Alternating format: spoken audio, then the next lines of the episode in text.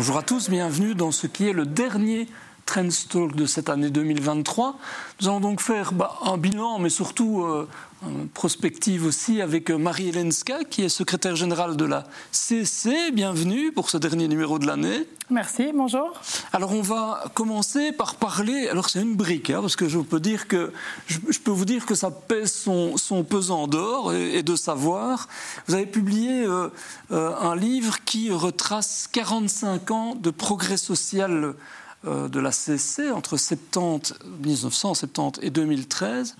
Pourquoi il y avait ce besoin de, reparcourir cette euh, tranche de syndicalisme?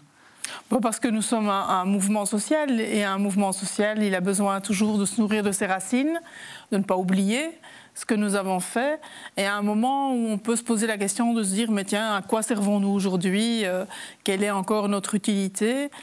Revenir sur le passé, sur ce que nous avons fait sur un territoire qui est quand même un territoire donné, qui est la Belgique, mais ça nous renvoie aussi à tous les combats que nous avons menés, à toutes les actions et à toutes les avancées sociales qui ont pu avoir lieu et qui n'auraient pas eu lieu si une organisation syndicale comme la CSC ne s'était pas mobilisée pour y arriver. Alors justement, ça commence en 1970, donc quelque part on a eu les 30 glorieuses, on a eu le, pacte social d'après-guerre. Euh, les années 70, ça commence plutôt difficilement, c'est une ère de, déjà de début de lutte sociale. Il y a bah, la crise pétrolière, il y aura euh, les, années d'austérité euh, euh, des années 80. Donc ça veut dire quoi? C'est là qu'on doit se battre pour notre modèle, c'est ça? Notre point de départ, c'était de partir des années 80. Et nous nous sommes rapidement rendus compte qu'on ne pouvait pas comprendre ce qui s'est passé dans les années 80 si on ne remontait pas aux années 70 et effectivement au choc pétrolier, aux premières grosses restructurations. Et Évidemment, l'intérêt de reparcourir l'histoire, c'est qu'aujourd'hui, on la reparcourt avec le regard d'aujourd'hui, avec ce qu'on sait sur ce qui s'est passé. Mais quand on réécrit l'histoire, on se rend compte que quand on est un mouvement social, eh bien, on fait avec les outils de compréhension que l'on a à ce moment-là. Et dans les années 70, personne n'imaginait qu'on était à la fin d'un modèle et donc beaucoup de combats ont été des combats pour le maintien de l'emploi, pour le maintien d'une structure industrielle importante pour l'économie. Euh, ça résonne d'ailleurs aujourd'hui avec le pacte vert. Euh, on en reparle beaucoup. Et puis parce que c'était le début d'une période de chômage de masse, en particulier en Wallonie et à Bruxelles. Et donc ces années 70, elles ont été fondatrices euh, aussi d'un certain nombre de combats. Oui, quelque part, c'est le début aussi des, des mouvements écologiques. Donc euh, on, sait que vous, dans votre perception du syndicalisme aujourd'hui, vous intégrez aussi la fin de ce modèle-là, enfin, c'est-à-dire des, ressources qui sont sans fin en réalité. Hein. Oui, tout à fait, mais nous pouvons l'intégrer aujourd'hui, nous l'intégrons depuis 25 euh, ans à peu près maintenant. Dans les années 70, c'était quelque chose qui était inaudible pour le monde du travail parce que les années 70, c'était l'apogée d'un modèle industriel, c'était ce qui avait permis de créer de la richesse, de diminuer le temps de travail, d'augmenter les revenus, de faire sortir une bonne partie du monde du travail de la pauvreté, nous l'oublions quand même euh, jamais. Et puis dans les années 70, c'est aussi un moment où les femmes entrent massivement sur le marché du travail, elles y étaient déjà présentes depuis l'après-guerre. Et donc on est dans un modèle de monde du travail où il n'y a pas que l'industrie, mais c'est l'industrie qui souffre beaucoup effectivement pendant ces années-là. Alors je fais un petit bond dans le temps. Euh, on est au début des années 2000, je pense. On parle beaucoup de l'État social actif. C'est une notion, d'ailleurs je crois que le ministre actuel des Affaires sociales, Frank Van den Broek, y a pas mal contribué. Il avait été à Oxford, si je me souviens bien. Il a pas mal travaillé là-dessus. Vous aussi, vous avez euh, beaucoup travaillé là-dessus. Euh, quoi, pour tempérer un peu les effets, pour, euh, parce que vous vous êtes dit à ce moment-là, on entre dans une nouvelle ère telle qu'on le perçoit aujourd'hui? Alors l'État social actif, c'était Tony Blair, hein. c'était la troisième voie, c'était euh, l'idée, le bloc de l'Est, le bloc de l'Ouest n'existe plus, il la faut fin avancer, hein, hein, quasi euh, la fin de l'histoire, euh, on ne reviendra pas en arrière.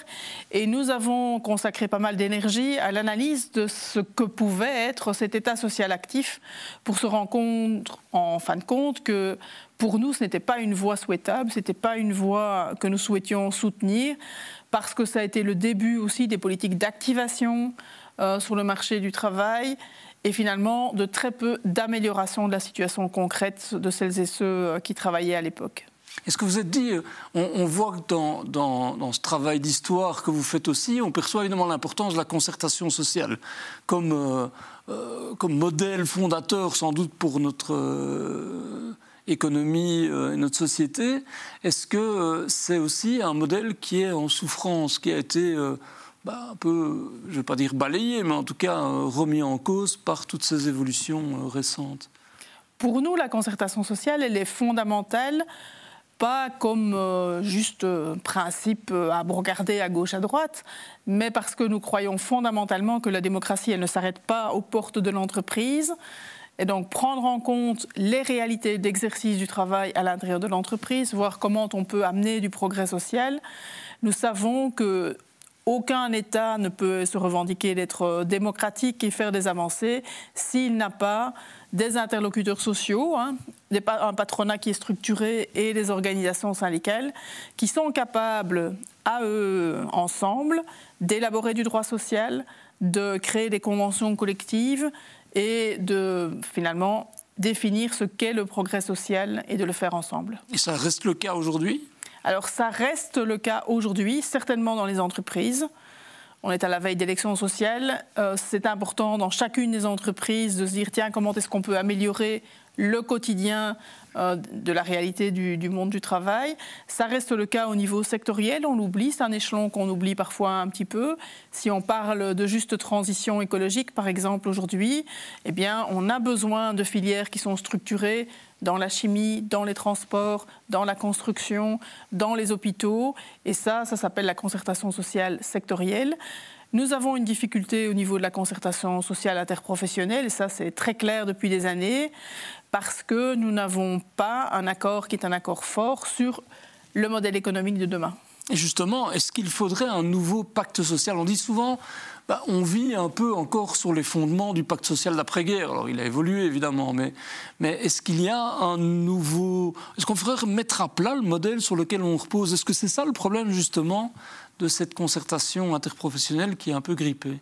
Bah, le problème aujourd'hui, c'est qu'on assiste à une privatisation des profits qui est extrêmement importante, à une difficulté à aller vers une redistribution, vers celles et ceux qui aujourd'hui ben, se lèvent tous les matins pour produire.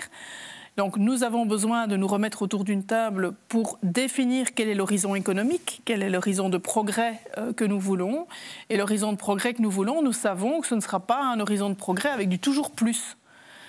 La différence entre 1944 et 2024, c'est qu'en 1944, l'économie, elle était par terre, euh, on avait faim, il fallait du logement, il fallait rééquiper aussi le reste du monde, c'était une guerre mondiale.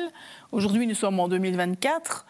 Euh, les autres parties du monde n'ont pas nécessairement besoin de nous pour pouvoir exister fonctionner. On a perçu la, finitude des ressources de la planète. Et hein. surtout, 1944, c'était l'industrialisation et le développement économique sans tenir compte du tout du fait que nous utilisions des ressources qui n'étaient pas euh, inépuisables. Donc nous avons besoin aujourd'hui de nous mettre autour de la table avec les représentants des employeurs, mais aussi d'autres acteurs, parce qu'aujourd'hui c'est plus large que simplement le monde économique et le monde social, de manière à se dire quel est l'horizon souhaitable que nous voulons et sur cette base-là, comment allons-nous travailler? Alors nous ne partons pas de rien, la Commission européenne a défini un objectif qui est un objectif de neutralité carbone en 2050. C'est un objectif qui globalement est accepté, en tout cas nous, nous partons du principe que c'est une bonne chose. Du côté des organisations syndicales d'employeurs, je pense qu'ils ont pris conscience aussi que c'était un objectif auquel on n'échapperait pas. Alors ce n'est pas facile, c'est pas parce que l'objectif est là que le chemin pour y accéder est nécessairement tout tracé, mais ça c'est notre boulot à nous, c'est notre part du travail, d'essayer de regarder comment nous passons de la situation de maintenant à cet objectif-là, en ne laissant personne au bord du chemin, en ne laissant personne à côté, et donc en s'assurant d'un niveau de vie décent aussi euh, pour les uns et les autres. Et donc il faudrait se mettre autour de la table, parce que pour le moment on ne se met pas, en tout cas pas en profondeur autour de la table, si? Il y a une, vraie difficulté pour nous, chez une partie en tout cas euh, des euh, syndicats employeurs, de quitter un modèle productiviste et un modèle du toujours plus. Et je peux le comprendre, euh, parce que c'est un changement de logiciel assez fondamental, parce qu'il y a dans certains secteurs des investissements lourds qui doivent être opérés. Donc je peux comprendre qu'il y ait une difficulté à ce niveau-là, mais encore une fois, pour nous, c'est l'horizon indépassable et c'est là-dessus que nous devons travailler. Alors Marie Lenska, on demande à nos invités euh, traditionnellement de parler d'un fait économique euh, euh, dont on n'a peut-être pas assez parlé dans les médias, ou peut-être dont on a mal parlé dans les médias. Bon, vous êtes toute l'année 2023, donc qu'est-ce qui vous a marqué, vous alors moi, je ne dirais pas qu'on parle mal d'un certain nombre de choses, mais peut-être quelque chose qui ne se met pas facilement en lumière.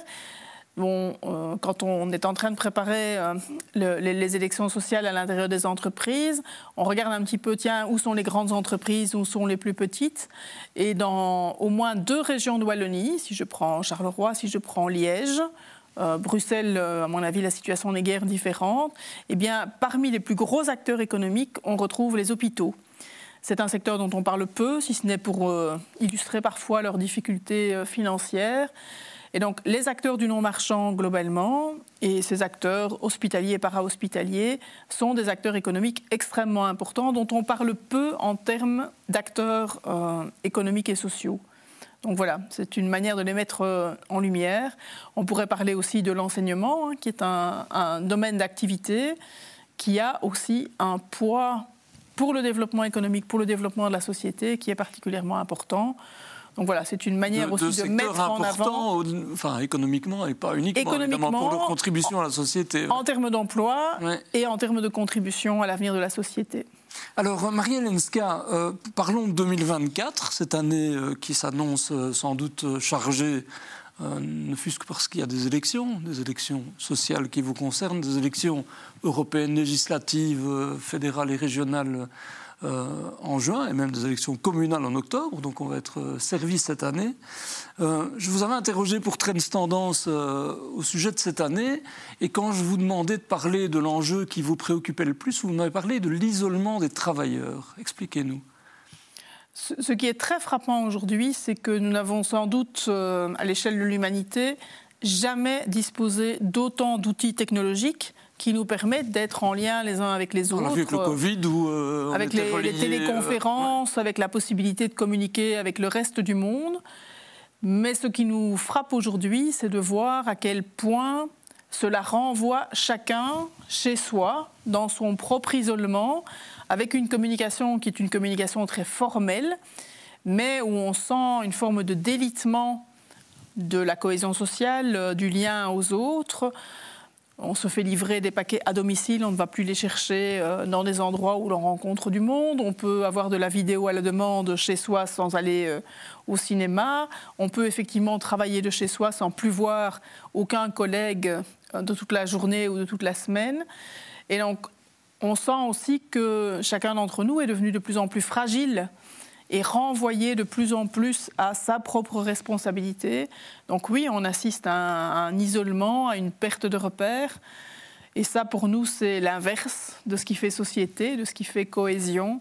Donc l'enjeu pour 2024, pour nous, c'est de continuer à être à l'écoute des uns et des autres, pas seulement avec euh, des sondages, mais en se mettant autour d'une table, en dialoguant, en discutant, en échangeant aussi sur ses difficultés, sur ses perspectives. Est-ce que ça veut dire, parce qu'on on a souvent parlé ensemble de, des difficultés sociales et de la paupérisation, du, décrochage quelque part de plus en plus important d'une part de, de la société. Ça veut dire quoi? Les deux sont liés ou bien c'est, cet élément, j'allais dire, euh, social au sens euh, noble du terme, d'isolement, euh, dépasse maintenant cet enjeu social en termes de paupérisation? Il le dépasse parce que ça touche tous les milieux sociaux, pas seulement des milieux plus défavorisés, mais ça me frappe parce que cela touche toutes les générations.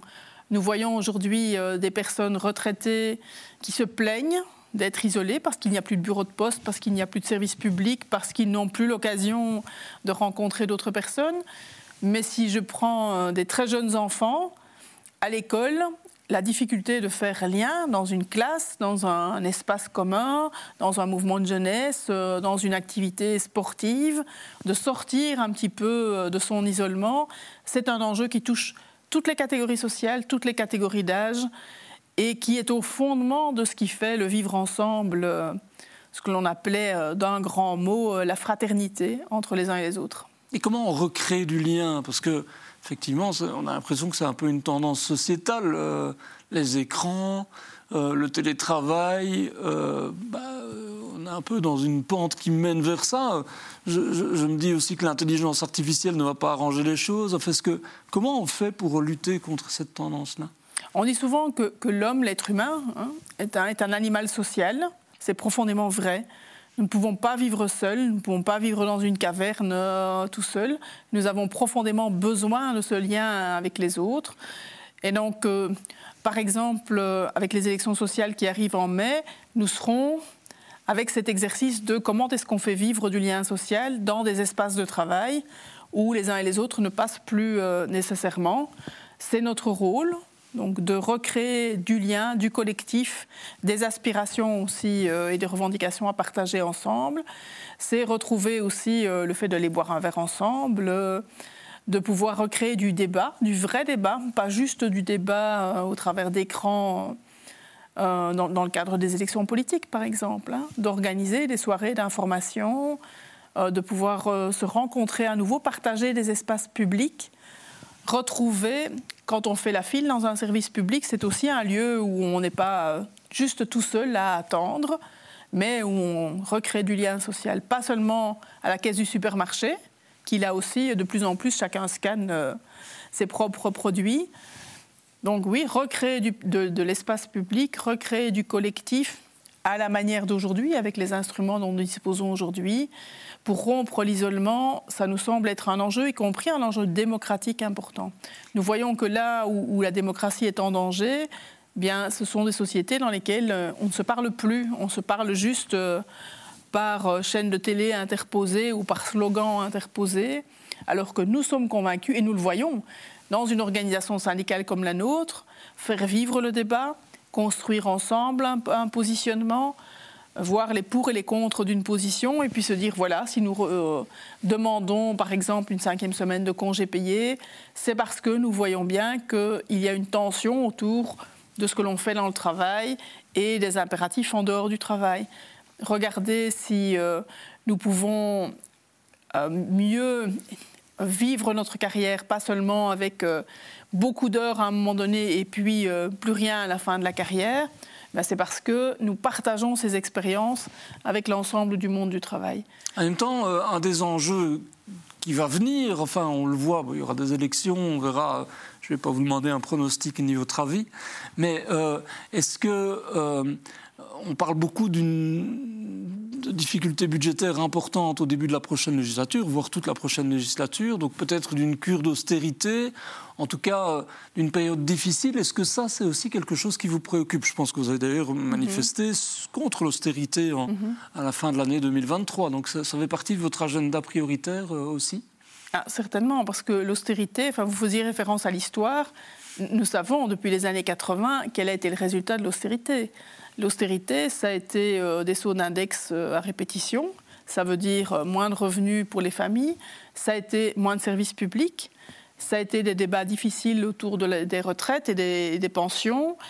Et parce que nous savons que si notre horizon, c'est la neutralité carbone en 2050, nous allons devoir investir et investir massivement. il faut que l'argent vienne de quelque part. Enfin, Bien évidemment. C'est une question un peu naïve, évidemment. Ce n'est pas une question naïve, c'est une question fondamentale.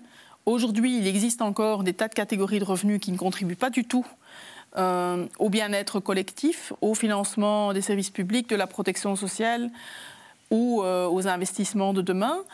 Pendant la, crise énergétique que l'on a connue en 2022-2023, certaines entreprises énergétiques ont réalisé des profits qui étaient absolument monstrueux. On a vu la même chose avec les firmes pharmaceutiques pendant la période de, de Covid. Et donc, permettre de ramener de l'argent public dans les caisses de l'État de manière à faire face à cela. C'est sans doute une des meilleures manières de lutter contre l'austérité. Donc ça veut dire quoi? Taxer donc des secteurs qui euh, font des, revenus importants, taxer en fait l'activité qui, euh, euh, fonctionne de manière, qui surfonctionne, on va dire. Ce serait ça? C'est ça en partie. Et puis, c'est regarder comment on peut maintenir des facteurs de cohésion sociale sur l'ensemble du territoire. Pas seulement dans les grandes villes, mais aussi dans les campagnes.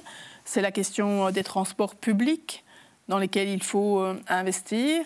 C'est la question de la rénovation du bâti Aujourd'hui, euh, quand vous êtes locataire de votre habitation et qu'il y a une crise énergétique, vous avez zéro possibilité de modifier quoi que ce soit euh, à la facture que vous payez à la fin du mois. Et donc tous ces enjeux-là, ce sont des enjeux qui sont pour nous importants. Et l'austérité, c'est l'inverse de la réponse que l'on doit apporter à ces enjeux-là. Alors on parle beaucoup aussi de réindustrialisation, hein, euh, pas pour boucler la boucle, mais vous l'avez dit, euh, euh, dans les années 70-80, on ne pensait pas en fait que les industries allaient partir, et puis elles sont parties. Il y a eu beaucoup de délocalisation, on a été tous surpris quand des Indiens sont venus racheter notre acier, enfin je caricature un peu, mais, mais aujourd'hui ça veut dire quoi? Ça veut dire que cet enjeu-là, c'est un enjeu que vous partagez, notamment avec le patronat, c'est-à-dire il faut qu'on réinvestisse et qu'on relocalise des activités chez nous? Oui. Oui, il faut relocaliser les activités parce que les activités qui sont parties ne sont pas revenues. Et donc laisser partir des activités, ça veut dire qu'on sait qu'elles ne reviendront pas demain. Maintenant, il faut réindustrialiser à deux niveaux. Il faut réindustrialiser au niveau européen. Nous ne pouvons pas juste considérer que la Belgique toute seule euh, va s'en sortir.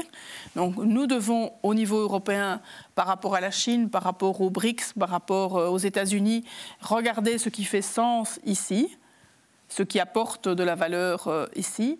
Et puis nous devons, à l'intérieur de l'Europe, regarder comment on ne laisse aucune région d'Europe euh, de côté, donc la Belgique euh, y compris, quels sont les types d'activités qui sont des activités compatibles avec la transition écologique et pour lesquelles nous avons un vrai savoir-faire ici, pour lesquelles nous devons pouvoir investir ici?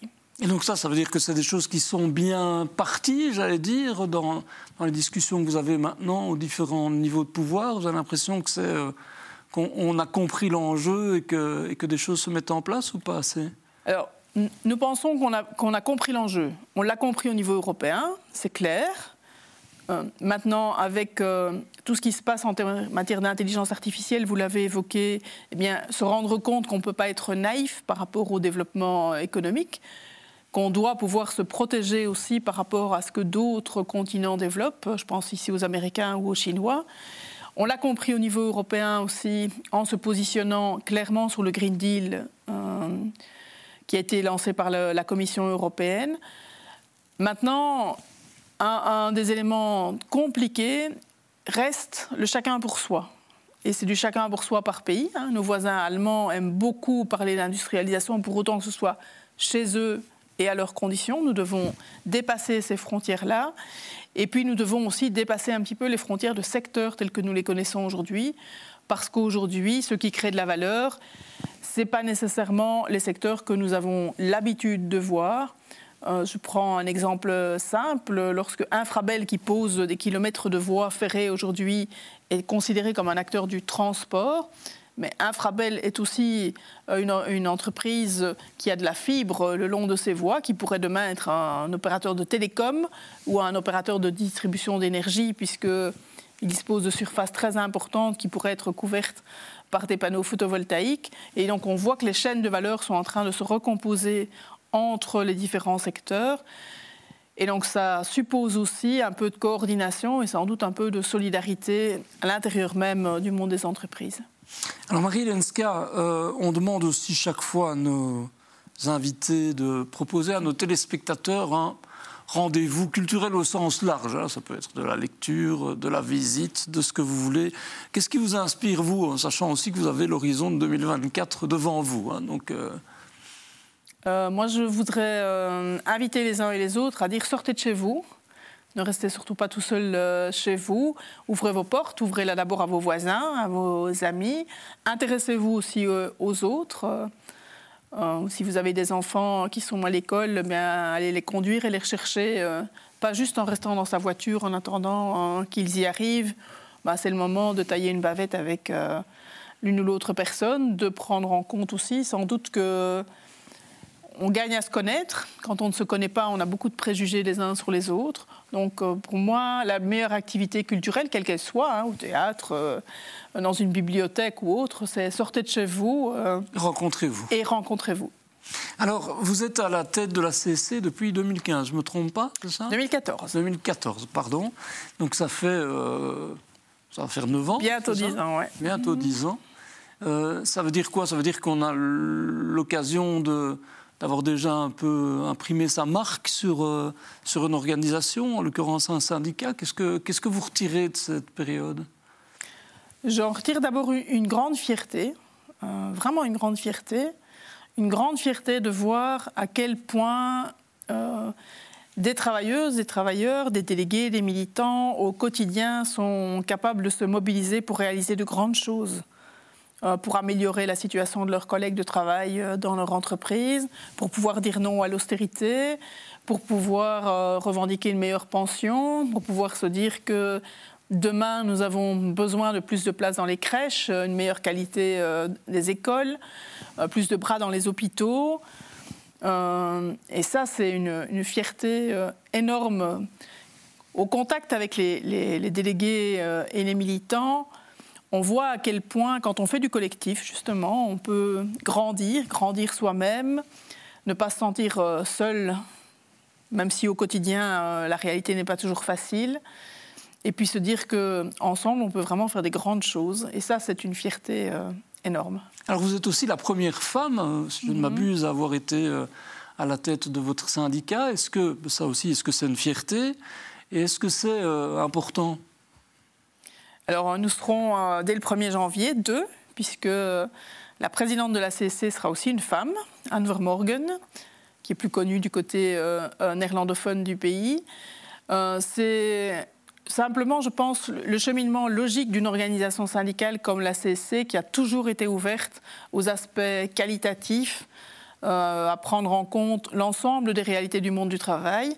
Et à partir du moment où 50% du monde du travail, des travailleurs, ce sont des travailleuses, c'est pas non plus euh, anachronique qu'il y ait 50% de responsables masculins et 50% de responsables féminins. Mais ça veut dire une sensibilité particulière euh? Ça veut dire une.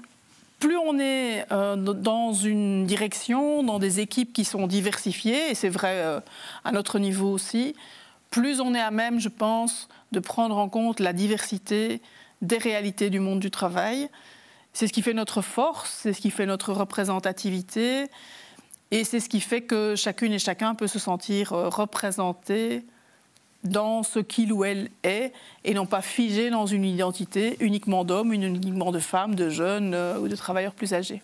Alors les syndicats aussi ont ouvert leurs portes, j'allais dire, euh, depuis un certain nombre d'années, mais enfin je sais que c'est quelque chose qui vous tient à cœur, mhm. c'est-à-dire de tenir compte bah, de l'ensemble de la société, c'est-à-dire aussi de ceux qui décrochent, de ceux qui n'ont peut-être pas de travail, de ceux qui euh, n'ont pas euh, la chance quelque part d'être représentés par vous euh, naturellement. Est-ce que ça, c'est aussi un élément important de votre, de votre règne, j'allais dire? C'est un élément important de l'histoire de la CSC. Euh, de ne jamais se reposer sur ce que l'on connaît, de toujours regarder comment la, société évolue.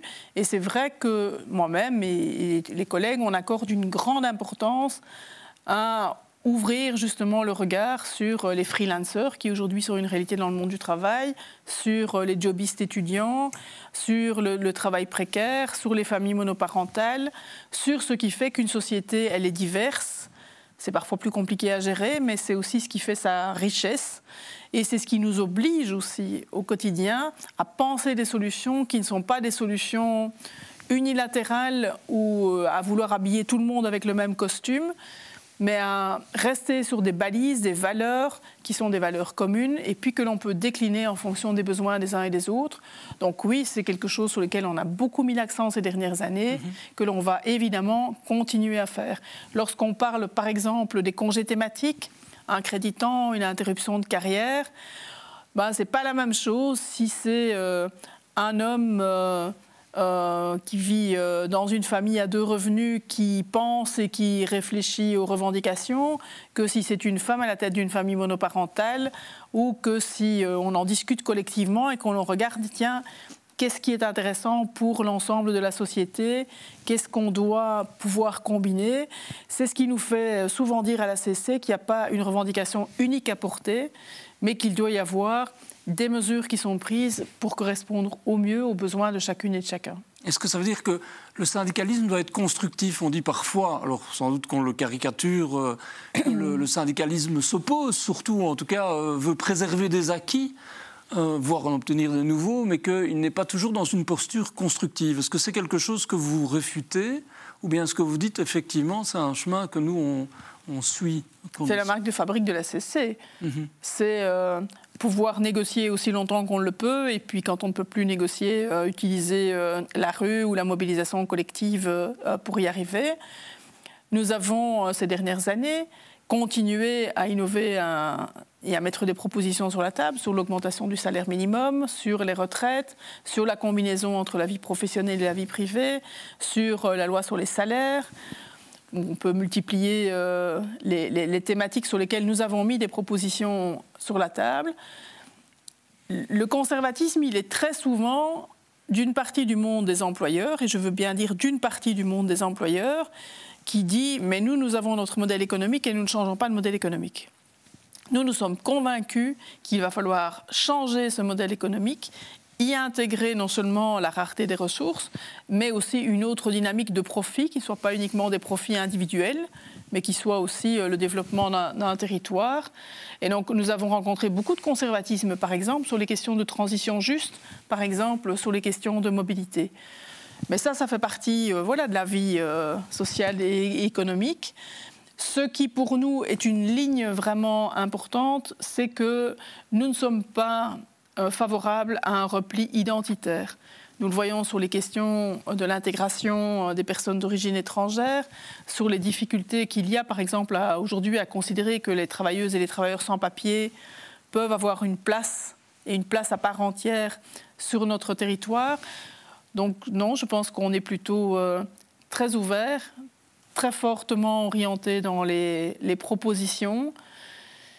Et que si nous sommes si forts sur ces propositions-là, c'est parce que nous les mettons en débat de manière permanente, parce que nous les construisons ensemble et pas juste autour d'un slogan derrière un écran parfois un peu abstrait.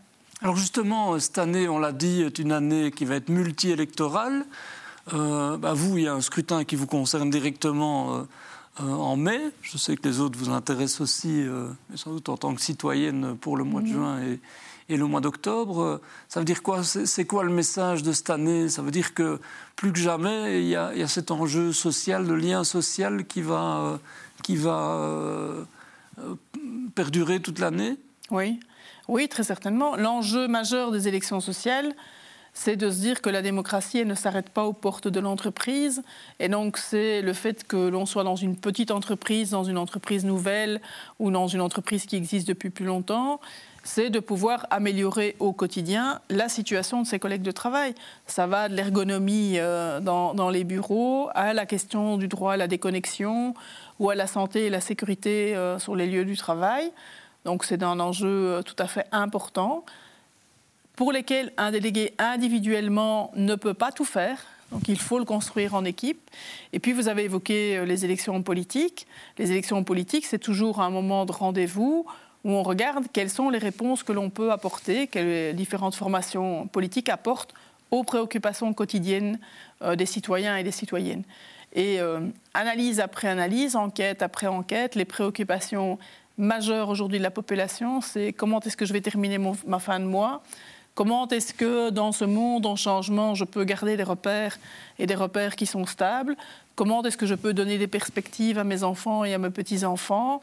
Comment est-ce que je peux euh, me déplacer, me sentir à l'aise? Euh, sont pas très souvent des questions euh, fort philosophiques, mais sont des questions du quotidien pour lesquelles nous attendons et nous jouerons notre rôle en la matière, que l'ensemble des partis politiques répondent à ces enjeux-là. Et pas tellement quelle sera la Belgique demain. Enfin, est-ce qu'on aura encore un pays soudé? Si, c'est ça aussi.